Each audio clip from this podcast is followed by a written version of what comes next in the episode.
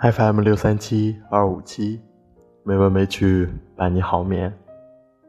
亲爱的朋友们，大家晚上好，我是主播小黄。今天是二零二一年四月二十七日，欢迎您如期来到《美文美曲》第两千三百四十六期节目。今天为大家带来的散文是《有趣的教授》。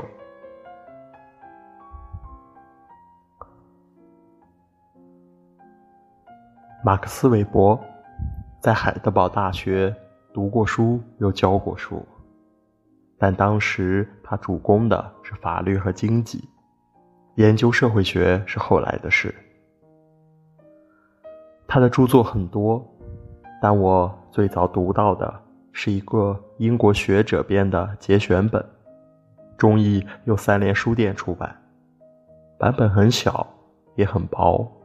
但学术分量很重，这样的小册子在八十年代初的中国出了一大批，大家争相阅读、探讨，算是对半个多世纪脱节的匆忙补课，一下子把学术思想、文化园地全都盘动起来了。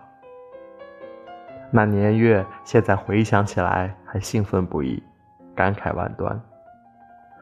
韦伯那本书的书名和节选者的名字现在都想不起来了，但很多观念却历久不忘。例如，我们这次系统的考察欧洲有关，韦伯对西方文明的特征论述，在八十年代的中国产生过不小的影响。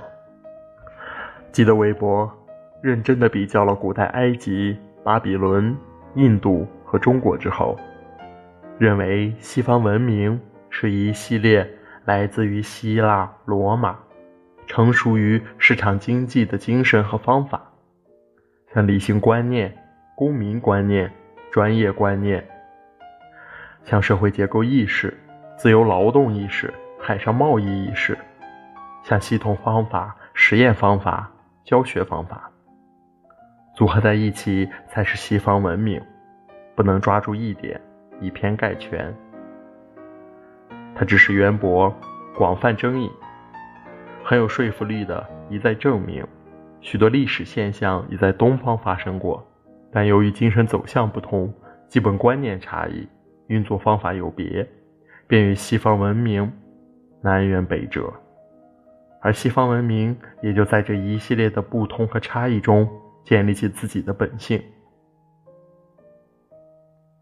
我曾经怀疑过，一个远在海德堡的学者能对东方社会有多少了解呢？尤其是对重门叠户、深不可测的中国，会不会有太多武断牵强？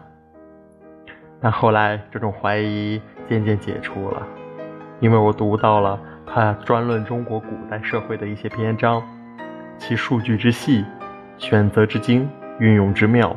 实在让人惊讶。须知，在他的年代，中国的历史档案和社会数据还不可能大量的供西方学者选择。大家都会记得，他分析中国社会未能进入资本主义的诸多原因，例如没有官职保障的财富，无法成为社会荣誉基础；没有法律地位的企业，难以成为城市的主角。没有经济代价的国家义务，取消了自由劳动市场；没有宪章契约的同业行会，怎敢进入自由的竞争？等等。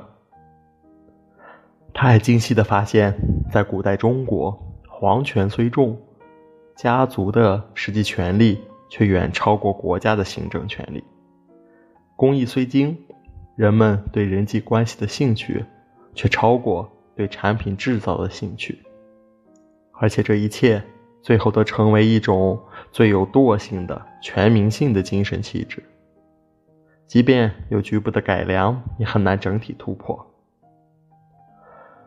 这些分析在今天看来，也许已经显得普通，但我在初读之时确实受到震动。我觉得我们太少在世界视野中来审视中国社会和中华文明了。而且，在学术气度和研究方法上，我们也过于狭窄、琐碎、刻板、重复。从某种意义上，是马克思韦伯告诉我现代社会学是什么。